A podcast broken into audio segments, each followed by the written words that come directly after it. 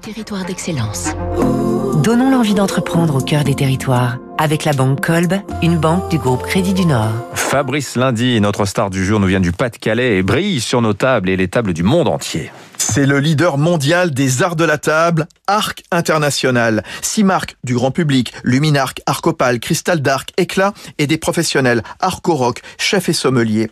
C'est d'Arc, près de Saint-Omer où se trouve le siège, que tout est parti en 1825, avec la création d'une petite verrerie familiale qui s'envolera dans l'entre-deux-guerres en enchaînant les innovations.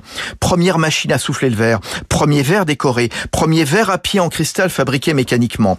Un milliard de pièces sont fabriquées rien que sur le site français. Le reste en Chine, dans le Golfe et aux États-Unis.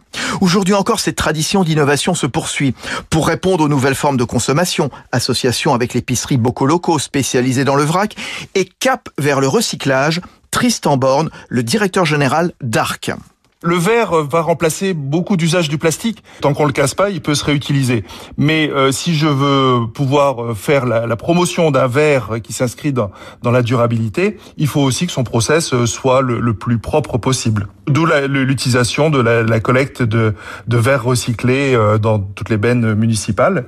On la fait fondre dans nos fours. Arc International, dans une mauvaise passe financière aggravée par la crise du Covid, les restaurants et les hôtels étant fermés, est aujourd'hui sauvé grâce à de l'argent frais venu de l'État, du Conseil régional des Hauts-de-France et de l'actionnaire américain Dick Cashin.